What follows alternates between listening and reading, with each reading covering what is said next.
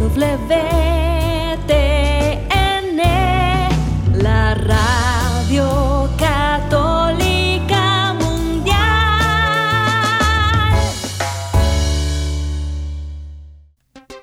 Y ahora en vivo, desde Lima, Perú, EWTN, Radio Católica Mundial, presenta Más que Noticias, un programa informativo que analiza desde una visión de la fe los acontecimientos sociales, políticos y económicos más importantes de Latinoamérica, el Vaticano y el mundo. Más que noticias, respuestas a las interrogantes de los temas más actuales y la manera correcta de interpretarlos a la luz de la fe.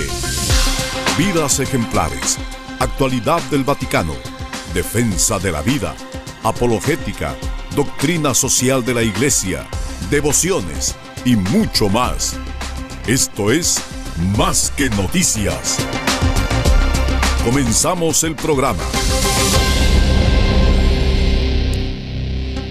Hola amigos, gracias por estar con nosotros este viernes cerrando la semana, pero empezando ya la víspera casi del Día del Señor. Y lo hacemos con el viernes que tiene un carácter penitencial, según incluso la ley de la iglesia. Todos los católicos están llamados a ofrecer algo este día que signifique una manera de unirse a Jesucristo en su sacrificio en la cruz, de esta manera comenzando nuestra pequeña Pascua de cada semana en vistas de la resurrección de Cristo que conmemoramos cada domingo, que podemos también celebrar en nuestro corazón y litúrgicamente yendo a misa también entre semana para unirnos más al Señor, al menos una vez entre semana para los que no tengan la costumbre, todo lo que nos permita estar unidos al Señor, porque es unidos a Él que hacemos todas las cosas nuevas con Dios. Gracias por acompañarnos hoy en Más que Noticias. Los saluda Eddie Rodríguez Morel. También reciba mi saludo amigos, les habla Guillermo Montezuma. Pues hace años atrás, un día como hoy, ocurrió este milagro en Portugal. Fueron 100.000 espectadores, entre ellos estaban Jacinta, Francisca, Francisco y Lucía. Pues ese milagro del sol en Portugal, en Fátima, pues sin duda llevó a muchas personas a ponerse de rodillas, a golpearse el pecho, pidiendo súplica y mirando pues lo maravilloso, lo, increíble. Pero también es algo que da de surgir en nuestro corazón sin ver lo maravilloso, lo sensible, lo extraordinario, aquello que de repente sobrepasa a, a nuestra comprensión. El día de mañana, por si acaso, han anunciado por esta zona de nuestro, de nuestro Perú, Venezuela, Colombia, pues se este, va a ver con mucha nitidez el eclipse, cosas increíbles que a veces suscitan reflexiones de lo sobrenatural, pero ¿qué cosa más sobrenatural puede ser sino el cotidiano, en donde día a día podemos observar el misterio de ese Dios que nos ama? Y de modo especial quisiera hacer mención de algo que es tan patente, que es el momento en que nos confesamos, el momento en que nos acercamos al sacramento de la reconciliación. Y hoy día vamos a tratar un poco acerca de esta temática de la confesión sobre el tema de la confesión, qué importante es que nos quede claro el dolor del alma, el aborrecimiento del pecado cometido, juntamente con ese propósito de no volver a pecar. Nos lo enseñaron cuando éramos niños, nos dijeron que esto era importante que haya en el alma ese sentimiento que no necesariamente tiene que ser de pronto llantos y lágrimas, sino ese deseo de rechazar el pecado, de no volver a pecar, de reparar daños si hubiéramos cometido.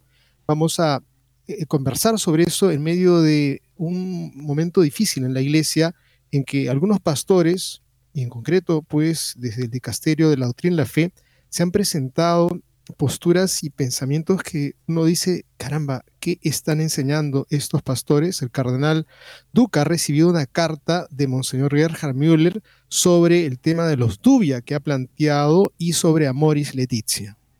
Qué bueno que los cardenales también se escriban entre ellos, ¿no?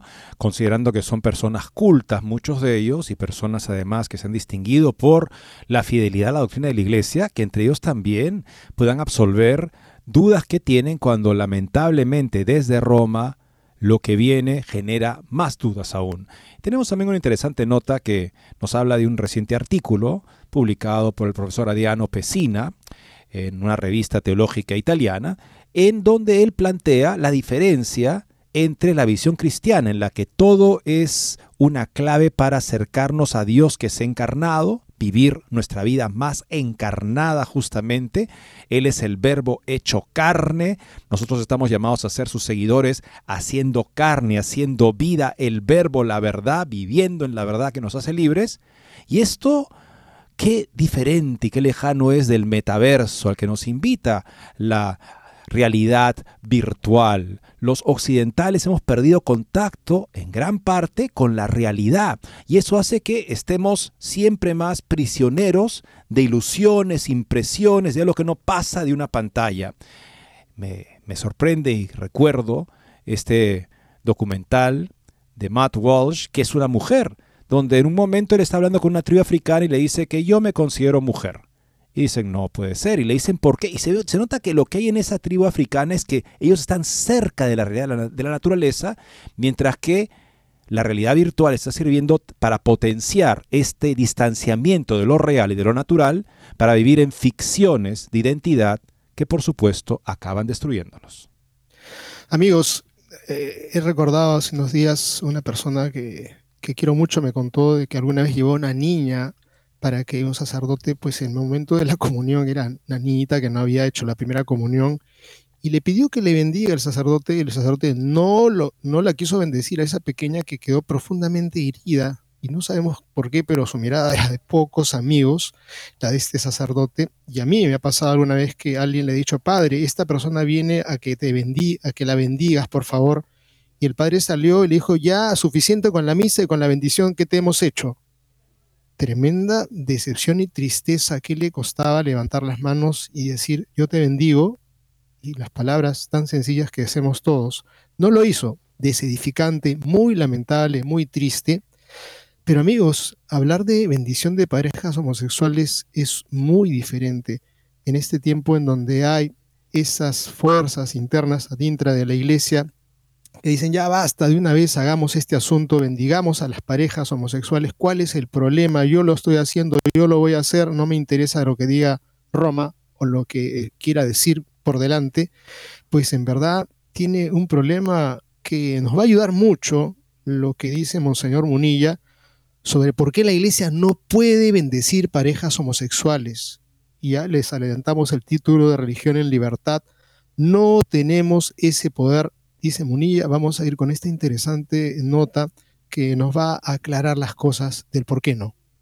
Y sobre las huellas bastante notables históricas de una película de hace 50 años, El Exorcista, que es comentada incluso por exorcistas como un film que nos ayuda a poder reconocer la realidad de la posición diabólica, algo dramatizada por supuesto, es una película, pero con un fundamento que en efecto nos pone ante el problema de esa presencia malvada que pueda apoderarse lamentablemente del cuerpo de un ser humano en determinadas circunstancias, se está haciendo una nueva película. Se llama El exorcista creyente.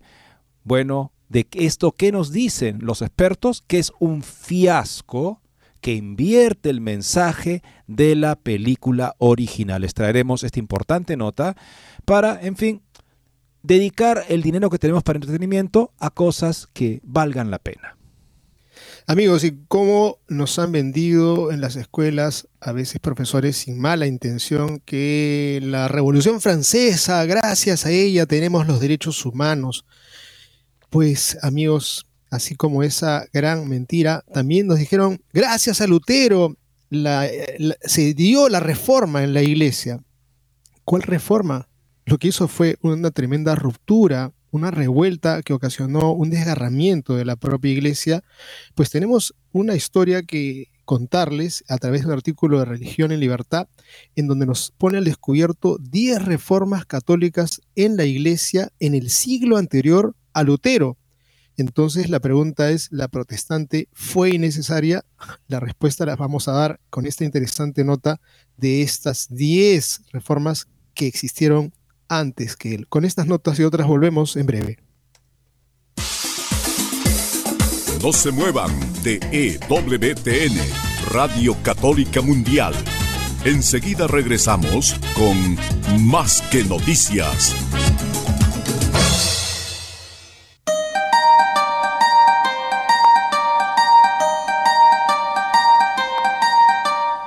No olvides seguirnos en Facebook como Más que Noticias EWTN. Allí podrás encontrar las noticias que tratamos día a día en el programa. Además, pueden escribirnos con sus comentarios o sugerencias.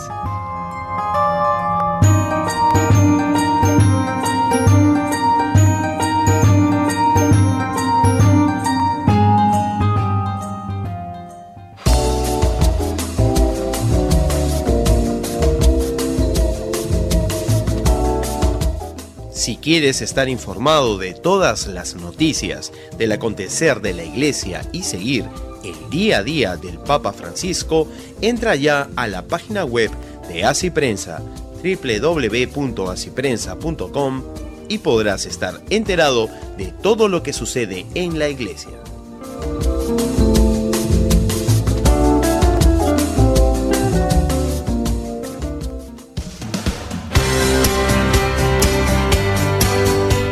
Ya regresamos en EWTN, Radio Católica Mundial, con su programa Más que Noticias. Y comenzamos amigos con esta interesante reseña de un artículo recientemente publicado en Italia que nos permite acercarnos a lo que estamos perdiendo por ganar realidad virtual. Y la realidad virtual puede tener una función y puede ayudar, o sea, los recursos de formación, de comunicación de las redes, pero ojo con que se pongan en el lugar de lo real, del encuentro interpersonal y nos alejen más de las personas y de nosotros mismos. Encarnación versus metaverso. ¿Cómo cambia el significado del humano? El profesor de filosofía moral Adriano Pesina analiza detalladamente algunos aspectos del mundo creado por las tecnologías de la información desde la realidad de la encarnación, central para el cristianismo, hacia el metaverso, esta realidad virtual, donde uno podría vivir e instalarse y de repente preferirla a la realidad. Todo cambia para el hombre, para peor. Adriano, Adriano Pesina es un válido, un buen profesor católico de filosofía moral que enseña en la Universidad Católica de Milán. La revista estudia Patavina de Padua, órgano de la Facultad de Teología del Triveneto, Triveneto, publica en su último número una intervención suya titulada, en realidad bastante genérica e inexpresiva en cuanto a su contenido, La inteligencia artificial y la condición humana. Ese es el discurso que pronunció en el Dies Academicus de la Facultad de Teología del Triveneto, pronunciado en Padua el pasado 8 de marzo. Pesina analiza sutilmente algunos de los principales aspectos del mundo creado por las tecnologías de la información y la comunicación. Hoy parece que el mito platónico de la caverna está derribado. En el famoso pasaje de la República de Platón, los prisioneros solo veían sombras en el fondo de la cueva, simulacros de la realidad. Pero hoy, si estuvieran clavados en, a una pantalla, como lo estamos todos ahora, disfrutarían de una expansión de su visión sabiendo para saber. De hecho, sin tecnología, seríamos inmensamente más pobres en información, conocimiento e incluso relaciones. Sin embargo, al mismo tiempo, lo que nos llega a través de estos canales está empaquetado por alguien. En la era de los fake news y la posverdad, nos hemos encontrado más crédulos de lo que jamás hubiéramos imaginado pero sobre todo notamos la presencia continua de lo que está ausente, lo que está en otra parte irrumpe en nuestra vida. El metaverso también nos encierra en un entorno cuyos autores y propietarios permanecen en otros lugares. La interesante reflexión de Pesina, tanto filosófica como teológica, se basa precisamente en esta engorrosa presencia del otro lado. En el centro del cristianismo está la encarnación de Dios en la historia. Dios entró personalmente en la historia humana y se hizo carne, poniendo fin al imperio platónico que desconfiaba de la carne, hasta el punto de que incluso el otro lado de la vida es pensado como la resurrección de los cuerpos. A lo largo de estas crestas se puede leer toda la historia de Occidente. O sea, en la visión platónica desconfiaba de lo material como algo falso. Jesucristo se hizo materia, se hizo carne. O sea, hizo presente la verdad en la carne. De esa manera, lo que está más allá del otro lado es Dios que se pone de este lado, tal como nosotros lo estamos, en cuerpo, sangre y alma. además trayendo la divinidad de la verdad a nuestra carne mortal. Esto es esto transfigura completamente toda la comprensión de la realidad humana y material y es un aporte histórico de primera importancia del cristianismo. Aquí radica la comparación con la inteligencia artificial y el metaverso, que ya no tienen que ver con la carne, con la condición física y corporal del hombre, dado que el hombre se transforma en una máquina genérica de información.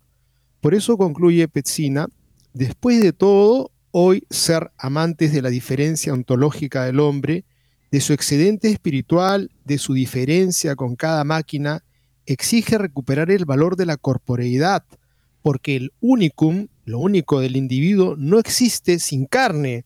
No hay experiencia humana sin carne. Ningún ser vivo puede habitar un espacio digital. Y permíteme hacer simplemente una, una énfasis quizá en esa temática de esa información de la cual nosotros de repente nos postramos y decimos un poco menos, te alabamos o tecnología que nos presentas delante, esta información tan, tan valedera, importante y necesaria para nuestras vidas, todo lo que aparece en la pantalla se convierte en una supuesta realidad y verdad. Y me pongo a pensar, Eddie, en algo, una denuncia que se hacía en televisión de ayer de gente que iba a ver una película de la cual de pronto aparecía la información de que todas las bancas, las butacas se encontraban casi llenas y, lo hacía mención también de la película Sound of Freedom, en donde también se hizo esa misma información de que las, las, butacas se encontraban llenas y cuando la verdad es que uno entraba y habían bastantes libres. ¿Qué ha sucedido? Pues nos dan información que probablemente sea falsa, sean fake news, sean noticias que no tienen asidero sobre la realidad y entonces entra a tallar el espíritu crítico que tenemos que tener y ahí entra también a tallar la encarnación, ese misterio central de ese Dios que ha apreciado, ha valorado nuestra realidad humana al punto de hacerse uno de nosotros y traernos para nosotros la salvación. Me permito acá citar una, este, a la, la, encíclica del Papa Francisco, Laudato Si, sobre este en particular. Cuando las personas se vuelven autorreferenciales y se aíslan en su propia conciencia, acrecientan su voracidad Mientras más vacío esté el corazón de la persona, más necesita objetos para comprar, poseer, consumir. En este contexto no parece posible que alguien acepte que la realidad le marque límites. Tampoco existe en este horizonte un verdadero bien común. A esto se agregan las dinámicas de los medios del mundo digital que, cuando se convierten en omnipresentes, no favorecen el desarrollo de la capacidad de vivir sabiamente, de pensar en profundidad, de amar con generosidad. Los grandes sabios del pasado, en este contexto, correrían el riesgo de apagar su sabiduría en medio del ruido dispersivo de la información. Esto nos exige un esfuerzo para que estos medios se traduzcan en un nuevo desarrollo cultural de la humanidad y no en un deterioro de su riqueza más profunda. La verdadera sabiduría, producto de la reflexión, del diálogo y del encuentro generoso entre las personas, no se consigue con una mera acumulación de datos que termina saturando y obnubilando en una especie de contaminación mental. Al mismo tiempo, tienden a reemplazarse las relaciones reales con los demás, con todos los desafíos que implican, por un tipo de comunicación mediada por Internet. Eso permite seleccionar o eliminar las relaciones según nuestro arbitrio y así suele generarse un nuevo tipo de emociones artificiales que tienen que ver más con dispositivos y pantallas que con las personas y la naturaleza. Papa Francisco Laudato Si, número 47. Amigos, importante que tengamos un espíritu crítico y qué importante que tengamos también una recta valoración de lo corpóreo, de esa realidad amada por Dios, lo corporal es amado por Dios, es redimido por Dios, es elevado por la gracia que nos dan los sacramentos. Y pues miren, tenemos ahora que entrar a una temática eh, bastante mm, difícil de una u otra manera que nos genera un poco de pena y es repetición quizá de cosas que hemos aprendido en nuestra infancia. no porque hayamos siempre escuchado eso, que es así, es que ahí se encuentra la verdad de que porque lo hemos escuchado siempre y es así, no sino porque hay sustentos, hay sustratos eh, fundantes que nos tienen que eh, eh, afirmar en esta verdad enseñada por la Iglesia de siempre y que para este tiempo aparentemente se pone en un gran signo de interrogación. Tenemos la carta, pues, del cardenal Gerhard Müller al cardenal Duca sobre los Dubia y Amoris Letizia. Eminencia, querido hermano Dominic Duca, he leído con gran interés la respuesta del Dicasterio para la Doctrina de la Fe a tus Dubia sobre la exhortación apostal posinodal Amoris Letizia. Y me gustaría compartir contigo mi valoración. Una de las dudas que has presentado al Dicasterio de Doctrina de la Fe se refiere a la interpretación de Amoris Letizia, que se encuentra en un escrito de los obispos de la región Buenos Aires del 5 de septiembre de 2016, que permite acceder a los sacramentos de la confesión y de la Eucaristía a los divorciados que han establecido una segunda unión civil, incluso cuando siguen comportándose como si fueran marido y mujer, sin propósito de cambiar de vida. La respuesta afirma que este texto de Buenos Aires pertenece al magisterio pontificio ordinario por haber sido acogido por el mismo Papa. Francisco ha afirmado, de hecho, que la interpretación que ofrecen los obispos de Buenos Aires es la única posible de Amoris Letizia. En consecuencia, la respuesta indica que al texto de Buenos Aires hay que prestar religioso obsequio de la inteligencia y de la voluntad como a otros textos del magisterio ordinario del Papa. En primer lugar, es preciso aclarar desde el punto de vista de la hermenéutica general de la fe católica, la interpretación general de la fe católica, cuál es el objeto de esta obediencia del intelecto y voluntad que todo católico debe ofrecer al magisterio auténtico del Papa de los obispos. A lo largo de la tradición doctrinal y particularmente en Lumen Gentium 25, esta obediencia religiosa se refiere a la doctrina de fe y moral que refleja y garantiza toda la verdad de la revelación. Quedan expresamente excluidas del magisterio las opiniones privadas de los papas y de los obispos. Cualquier forma de positivismo magisterial contradice también a la fe católica, porque el magisterio no puede enseñar aquello que no tiene nada que ver con la revelación, ni tampoco cuanto contradice específicamente la Sagrada Escritura, la norma normas non normata, la tradición apostólica y las decisiones definitivas anteriores del magisterio de Iberbum 10 y eh, Dinititas Humani 3116. En otras palabras, si algún pronunciamiento de cualquier instancia, suprema incluso magisterial, contradice la Sagrada Escritura, la tradición oral de la Iglesia y las, las decisiones definitivas anteriores del mismo magisterio, no es cuestión del el obsequio, o sea, del asentimiento las únicas cosas que, recibimos con asentimiento son cosas que sirven para defender el depósito de la fe, no las que los cuestionan. ¿Hay que prestar un religioso obsequio al texto de Buenos Aires?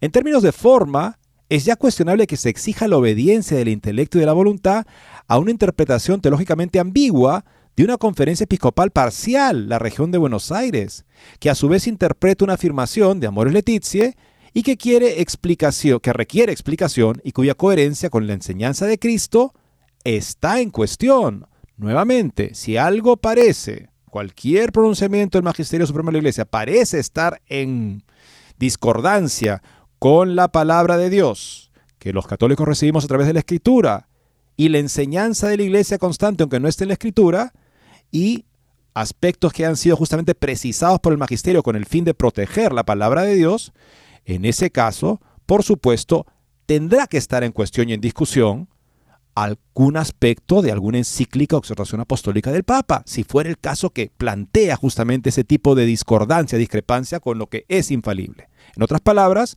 no es que porque el Papa diga algo, tenemos que interpretar la enseñanza infalible a través de lo que el Papa dice. Porque si lo que el Papa dice parece contradecir la enseñanza infalible o la relativiza, entonces, por supuesto que lo que el Papa dice ya no es cuestión del obsequio, del asentimiento debido a la palabra de Dios y a lo que la protege. Además, el texto de Buenos Aires se presenta, continúa Müller en discontinuidad, al menos con las enseñanzas de Juan Pablo II, Familiares Consorcio 84 y Benedicto XVI, Sacramentum Caritatis 29. Y aunque la respuesta no lo diga, a los documentos del magisterio ordinario de, esos, de estos dos papas hay que prestar también religioso obsequio de la inteligencia y la voluntad. Ahora bien, la respuesta afirma que el texto de Buenos Aires ofrece una interpretación de Amoris Letizia en continuidad con los anteriores pontífices. ¿Esto es así? Veamos en primer lugar el contenido del texto de Buenos Aires, que está reunido en la respuesta. El párrafo decisivo de la respuesta está en la respuesta a tu tercer dubium. Allí, tras decirse que ya Juan Pablo II y Benedicto XVI permitían el acceso a la comunión Cuando los divorciados en nueva unión aceptaban vivir en continencia, se indica la novedad de Francisco. abro comillas aquí y dice el texto así.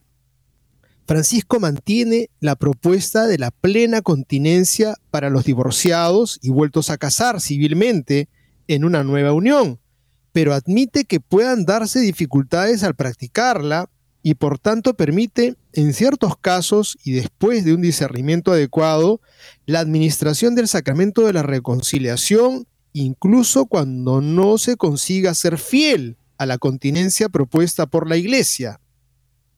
De por sí, la frase no se consiga ser fiel a la continencia propuesta por la Iglesia puede interpretarse de dos formas. La primera, estos divorciados intentan vivir en continencia, pero dadas las dificultades y por la debilidad humana no lo logran. En este caso, la respuesta podría estar en continuidad con la enseñanza de San Juan Pablo II, o sea, hacen el propósito de vivir como hermano y hermana, pero lamentablemente caen en un momento de debilidad y entonces ¿qué hacen? Tienen que reconciliarse con Dios y hacer el propósito de enmienda y tratar de tomar medidas para que no vuelva a suceder. Esto es compatible con el propósito, que alguien pueda fallar en un buen propósito es compatible. Eso sería compatible con que vivan esencialmente estén resueltos a vivir en continencia que pueden en algún momento fallar y entonces se arrepiente.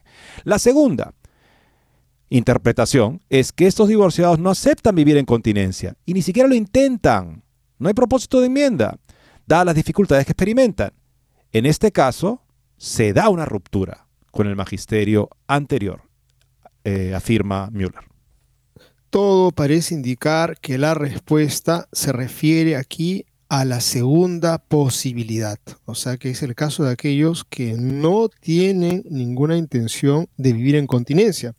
De hecho, esta ambigüedad queda resuelta en el texto de Buenos Aires, que separa el caso de que se intente vivir en continencia de otros casos en que ni siquiera se intenta dicha continencia.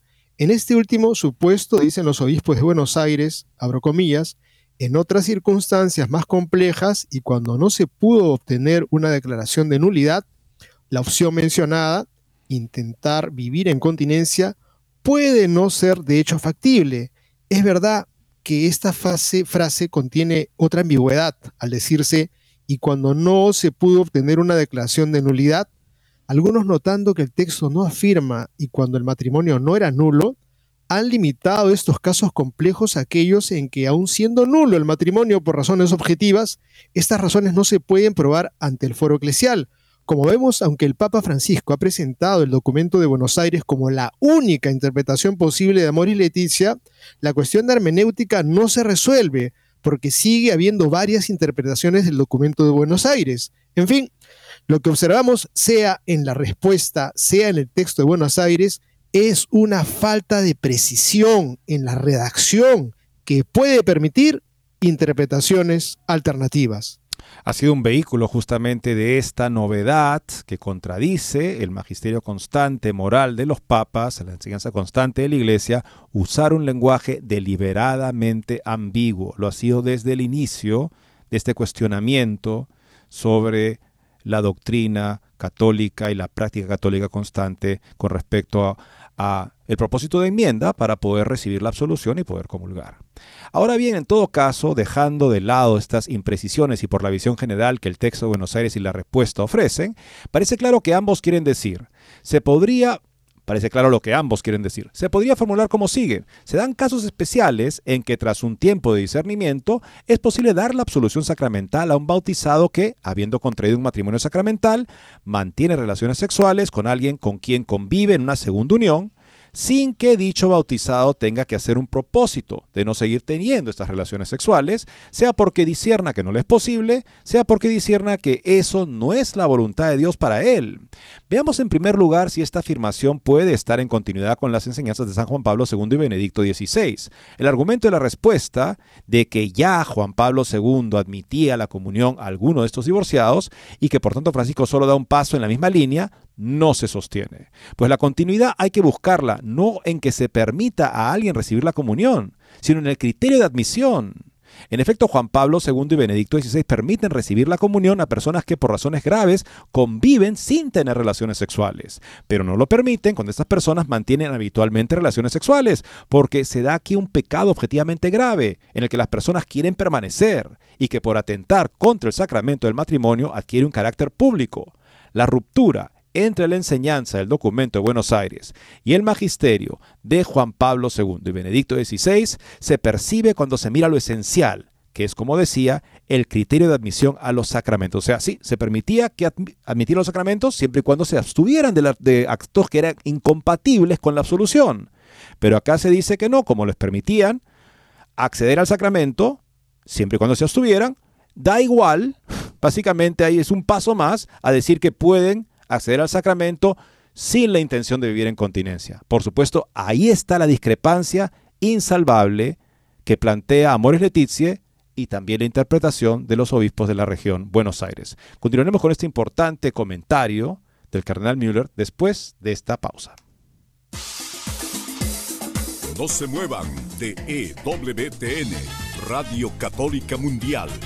Enseguida regresamos con Más que Noticias.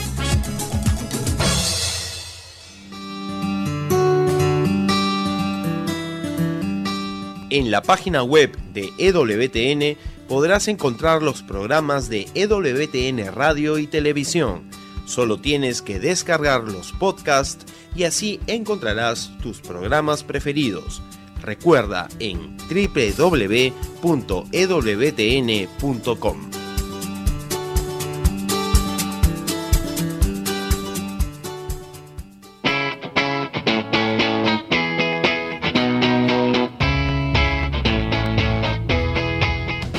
Te invitamos a que visites la página web de Asiprensa, www.asiprensa.com, donde encontrarás todas las noticias y actualidad de la Iglesia en el mundo. No lo olvides, www.asiprensa.com.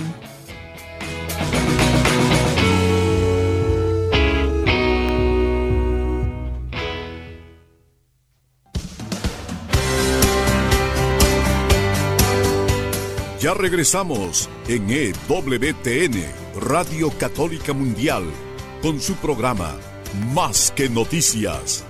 Para comunicarse en vivo con Más que Noticias, nos pueden llamar desde Estados Unidos al teléfono gratuito 1-866-398-6377 y desde cualquier parte del mundo al 205-271-2976.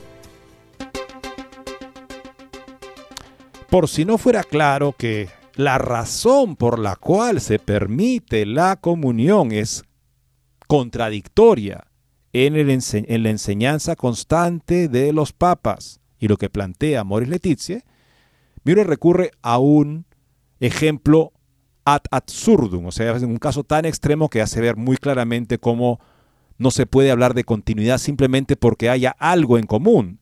Tiene que estar la continuidad en la razón de fondo de lo que se está proponiendo.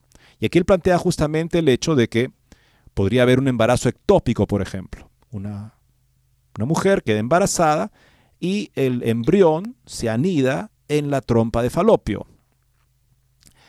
El pronóstico es seguro al 100%. Va a morir la criatura porque no se puede desarrollar ahí y también va a causar la muerte de la madre si se sigue desarrollando ahí.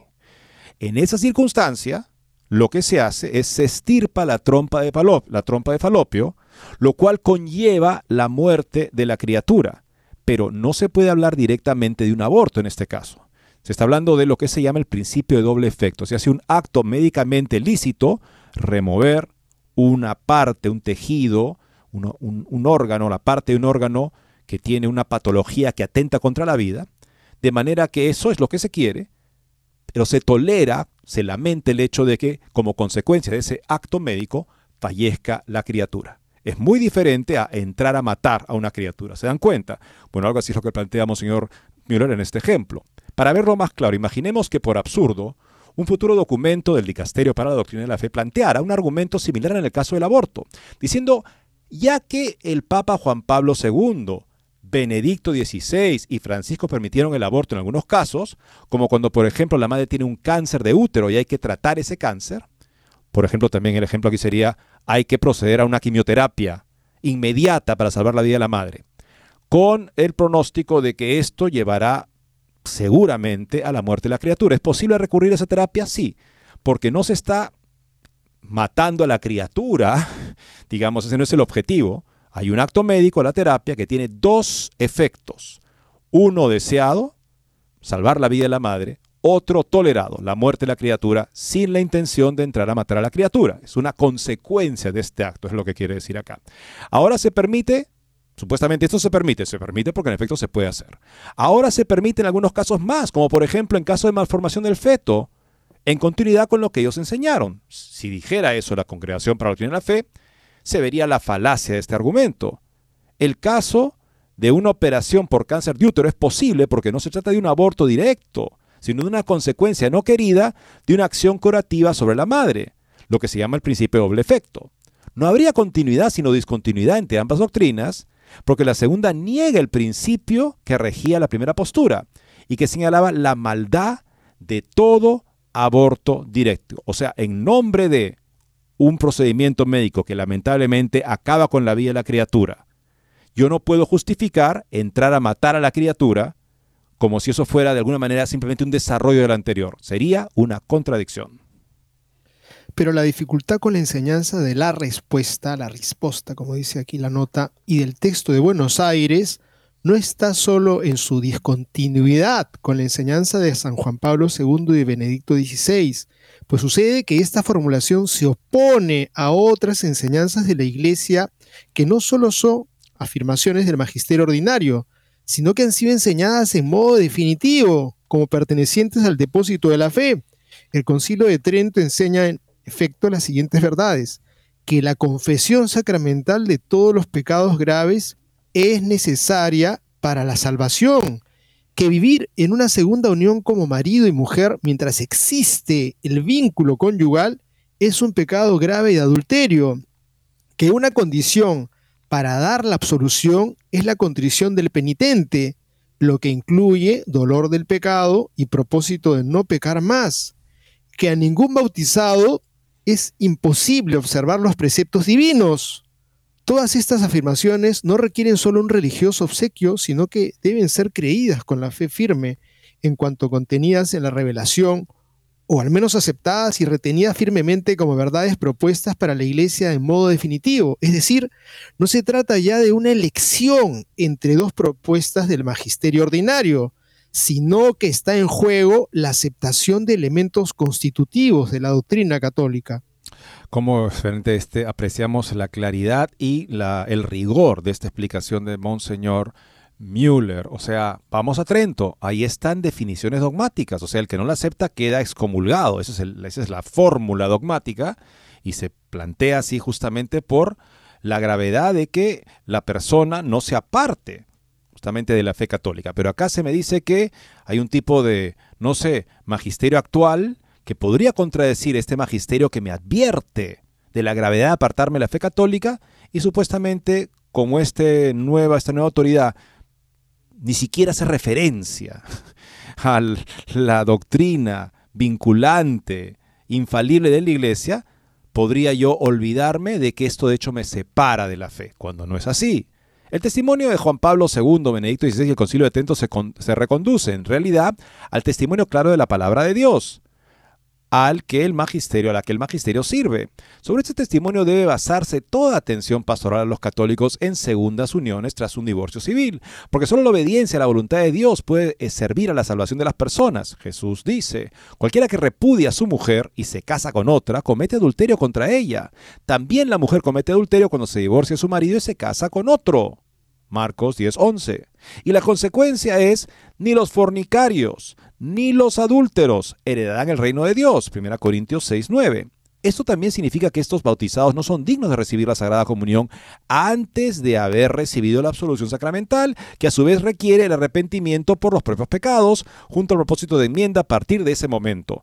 No hay aquí una falta de misericordia, sino lo contrario, pues la misericordia del Evangelio no consiste en tolerar el pecado, sino en regenerar el corazón del fiel para que pueda vivir según la plenitud del amor que Cristo vivió y que nos enseñó a vivir. De aquí se sigue que no puede acusarse de estar en el disenso a quienes rechazan la interpretación de Amoris Leticia que ofrece el texto de Buenos Aires. Y la respuesta, pues no es que ellos vean oposición entre lo que ellos comprenden y lo que el magisterio enseña, sino que ven oposición entre distintas enseñanzas del mismo magisterio, una de las cuales ya ha sido afirmada de modo definitivo por el magisterio. San Ignacio de Loyola invita a sostener que es negro lo que nosotros vemos blanco si la iglesia jerárquica así lo determina. Pero San Ignacio no nos invita a creer fiados en el magisterio que es blanco lo que el magisterio mismo nos dijo antes y de forma definitiva que era negro. Ahora bien, las dificultades que plantea el texto de la respuesta no terminan aquí, pues la respuesta va más allá de lo afirmado en Amoris Leticia y en, y en el documento de Buenos Aires en dos puntos graves. El primero toca la pregunta, ¿quién decide sobre la posibilidad de administrar la absolución sacramental al final del camino de discernimiento? El dubium, querido hermano, que has presentado al dicasterio para la doctrina de la fe, plantea varias alternativas que te parecen posibles. Según el ser del párroco, el vicario episcopal, el penitenciario, el encargado de, fin, del foro interno, pero la solución que da la respuesta te habrá supuesto una verdadera sorpresa, pues ni siquiera acertaste a imaginarla. En efecto, según el Dicasterio para la Doctrina de la Fe, la decisión final debe ser tomada en conciencia por cada fiel. Hay que deducir que el confesor se limita a obedecer esta decisión en conciencia. Es llamativo que se diga que la persona tiene que ponerse ante Dios y exponerle su propia conciencia con sus posibilidades y límites. Si la conciencia es la voz de Dios en el hombre, Gaudium Spes 36, no se ve qué significado tenga poner la conciencia ante Dios. Da la impresión de que aquí la conciencia sea más bien el punto de vista privado de cada uno, que se pone después ante Dios. Aquí este punto que es característico también del discernimiento comunitario, como lo plantea el padre Arrupe y lo plantea el padre Sosa, que básicamente se hace este proceso de discernimiento comunitario, donde uno está autorizado incluso a cuestionar y a negar la doctrina constante, de manera que al final, si alguien no está de acuerdo con ese proceso, que en consenso la mayoría ha aceptado como un tipo de nuevo oráculo, nueva revelación de la palabra de Dios, aunque contradiga lo anterior, que queda completamente supeditado al fruto, al resultado del discernimiento. En ese caso, si una persona le parece que no está de acuerdo, entonces finalmente su conciencia personal es el último, la última instancia que nadie puede alterar. Bueno, ese tipo de razonamiento que ha generado el estado actual de la compañía de Jesús es algo que vemos como una propuesta supuestamente más misericordiosa para el bien de la iglesia en nuestros tiempos. Por sus frutos lo conocerán. Si vemos los frutos de este proceso, de este método de decidir las cosas y de buscar a Dios, no se sabe cómo, porque acaba contradiciéndose ese mismo Dios, en la compañía de Jesús, bueno, ¿qué frutos diversos podríamos esperar para la Iglesia Universal? Continúa la carta, amigos. En verdad, esto es lo que nos ha generado una tremenda decepción de quien está ahorita en el cargo del dicasterio para doctrina en la fe, sinceramente, con esa respuesta, Dios mío. Pero dejemos esto aparte para fijarnos en la sorprendente afirmación del texto del, dicasterio para doctrina en la fe. Resulta que el mismo fiel decide sobre la posibilidad de recibir o no la absolución, y el sacerdote solo tiene que aceptar esa decisión.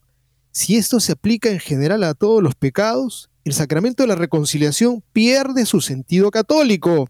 Ya no es la petición humilde de perdón de quien se pone ante un juez misericordioso, el cual recibe la autoridad de Cristo mismo, sino la absolución de sí mismo, tras haber explorado la propia vida. Esto no está lejos de una visión protestante del sacramento condenada por Trento, cuando insiste en el papel del sacerdote como juez en la confesión, el Evangelio afirma, refiriéndose al poder de las llaves, lo que desates en la tierra quedará desatado en el cielo, Mateo 16, 19. Pero el Evangelio no dice lo que los hombres decidan en su conciencia que tienes que desatar en la tierra, quedará desatado en el cielo. sorprende que el dicasterio para la doctrina y la fe haya podido presentar al Santo Padre para su firma en el curso de una audiencia un texto con tamaño error teológico, comprometiendo así la autoridad del Santo Padre. La sorpresa es este más grande porque la respuesta intenta apoyarse en Juan Pablo II para sostener que la decisión pertenece al fiel individual, silenciando que el texto de Juan Pablo II se opone directamente a la respuesta. La respuesta cita en efecto Eclesia de Eucaristía 37b, donde se dice que donde se dice, para el caso de la recepción de la Eucaristía, el juicio sobre el estado de gracia, obviamente, corresponde solamente al interesado, tratándose de una valoración de conciencia. Ahora bien, véase lo que enseguida añade Juan Pablo II, que la respuesta no trae y que es la idea principal del párrafo citado en Eclesia de Eucaristía. No obstante, en los casos de un comportamiento externo grave, abierta y establemente contrario a la norma moral, la Iglesia, en su cuidado pastoral por el buen orden comunitario y por respeto al sacramento, no puede mostrarse indiferente. A esta situación de manifiesta indisposición moral se refiere la norma del Código de Derecho Canónico que no permite la admisión a la comunión eucarística a los que obstinadamente persistan en un manifiesto pecado grave. Como se ve, el dicasterio para doctrina de la fe ha seleccionado una parte menor del texto de San Juan Pablo II y se ha omitido la parte principal, opuesta al argumento del dicasterio para la doctrina de la fe. Si este dicasterio quiere presentar una enseñanza contraria a la de San Juan Pablo II, lo menos que puede hacer es no intentar servirse del nombre y de la autoridad del Santo Pontífice. Sería mejor reconocer honestamente que según el dicasterio para la doctrina de la fe, Juan Pablo II se equivocó en esta enseñanza de su magisterio. Y además, recordemos lo que ha hecho Müller, una enseñanza que en efecto es constante en sus predecesores y en la doctrina moral de la Iglesia.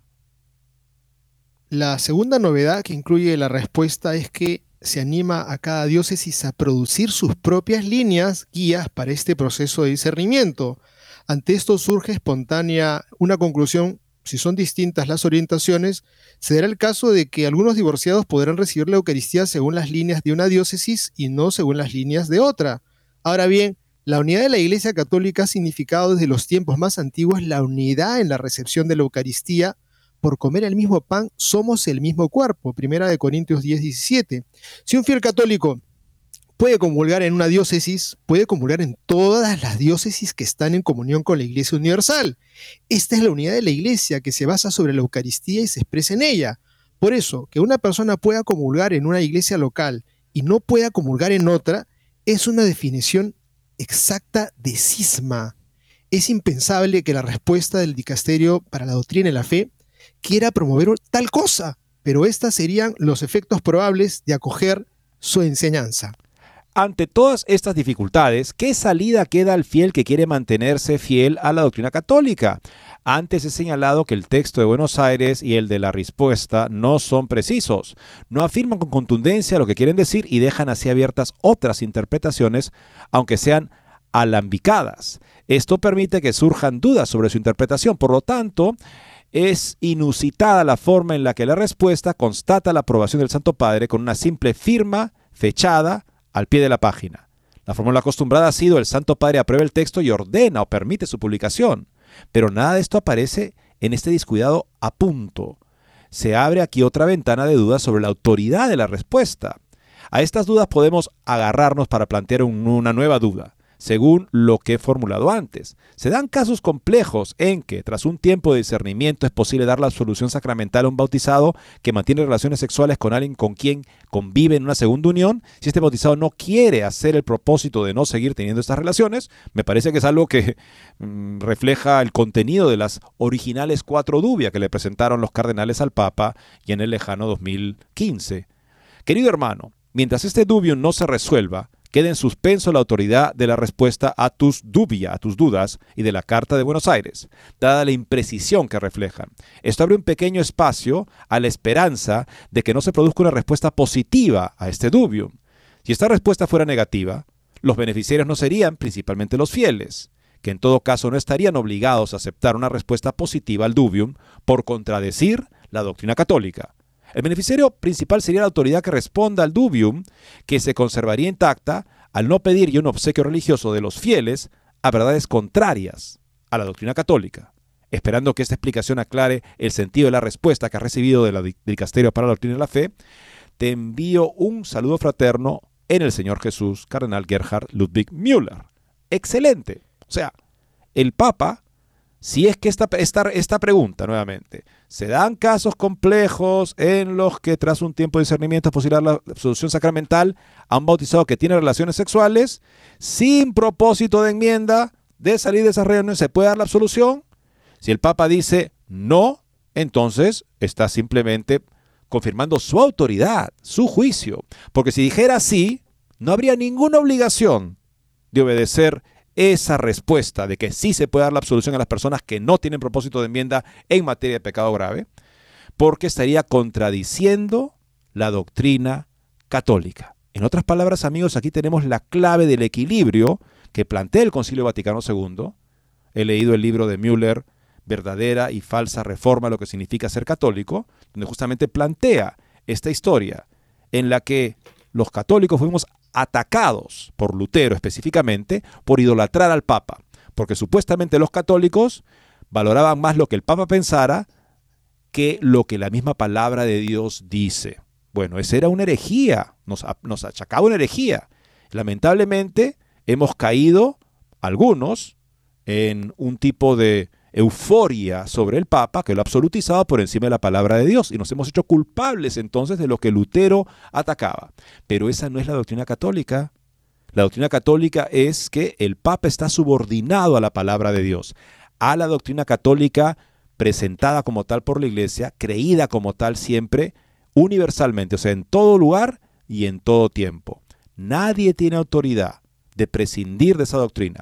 Y si Roma o el Papa mismo, Dios nos libre, tiene una respuesta afirmativa en contra justamente de la doctrina católica en cualquier punto, esta doctrina infalible, en ese caso se estaría desacreditando a sí mismo, pero no sería obligatorio de ninguna manera aceptar ese error que él está lamentablemente compartiendo. Y muy importante también lo que dice acá de la forma de esta respuesta. No dice el Papa justamente eh, mandó justamente apruebe el texto y ordeno por permite la publicación. No, no, hay nada de eso, simplemente hay una firma. Una firma pequeña. Y, nada más. eso es una cosa bien rara. Qué extraña respuesta. Qué extraño modo de supuestamente este, absolver dudas que generan más y más graves dudas. Y creo que es cierto, Dios perdona todo, por supuesto, tenemos que estar confiados de que Dios va a perdonarnos todo, tiene que haber arrepentimiento, tiene que haber dolor de pecados, como les he dicho, no tiene que haber llanto, estoy eh, hecho una Magdalena, no. Estoy arrepentido y prometo no volver a fallar porque Jesucristo le dije a la mujer adúltera, yo no te condeno, anda y no vuelvas a pecar. Eso tenemos que recordarlo bien. No es yo no te condeno, anda. No, yo no te condeno, no vuelvas a pecar. Y viendo el tema de, de este nuevo, nuevo encargado, Víctor Fernández, en verdad, ¿quién soy yo para decirle nada? Pero yo pienso que la humildad es fundamental. Cuando uno sabe que le queda grande un cargo, tiene que retirarse, tiene que decir, no, no, esto no es mi terreno. Lo dijo ya una vez cuando se le pidió para que sea encargado de la doctrina de la fe, lo dijo, lo podría volver a decir, porque esto que acaba de ponernos en, boca y confirma del Papa, me parece que es un error garrafal, tremendo, y la humildad nos podría hacer dar un paso que nos engrandece, ¿no? Decir, yo no puedo continuar en este cargo porque he cometido un tremendo error que em, em, embarra al Papa, definitivamente, porque la firma final se encuentra ahí del Papa. Esto lo ha podido haber dicho al Papa, no puede ser. Una firmita así de margen que eso dice, oye, qué, qué, raro, porque la firmita, porque no dice que aprueba y manda o permite su publicación. O sea, se hacen las cosas para el ser con un cierto temor de que por hacerlo con la forma correcta, la forma normal, se pueda ya hacer más evidente que se está enseñando un error y esto pueda ser más grave. Entonces, mientras enseñemos el error de una manera que parece no invertir o poner en juego la autoridad del Magisterio Supremo, lo hagamos así con una notita así en el margen, entonces suponemos que ya nos hemos librado de la acusación de estar enseñando errores. No es así. Esto es real. Se sabe que Víctor Manuel Fernández, el nuevo cardenal prefecto, ha enviado esta respuesta. Eso no ha sido refutado. Así es que el error, con la fórmula o sin la fórmula, permanece. Bien, hemos llegado al final del programa. Amigos, este día es un día para acercarnos al misterio de la pasión del Señor, ponernos de rodillas y suplicar a Dios misericordia por nuestro mundo, para nuestras propias vidas, nuestra familia, para que haya paz. El mundo necesita que nos pongamos de rodillas a suplicar a Dios su gracia. Muchas gracias y Dios mediante estaremos con ustedes el próximo lunes.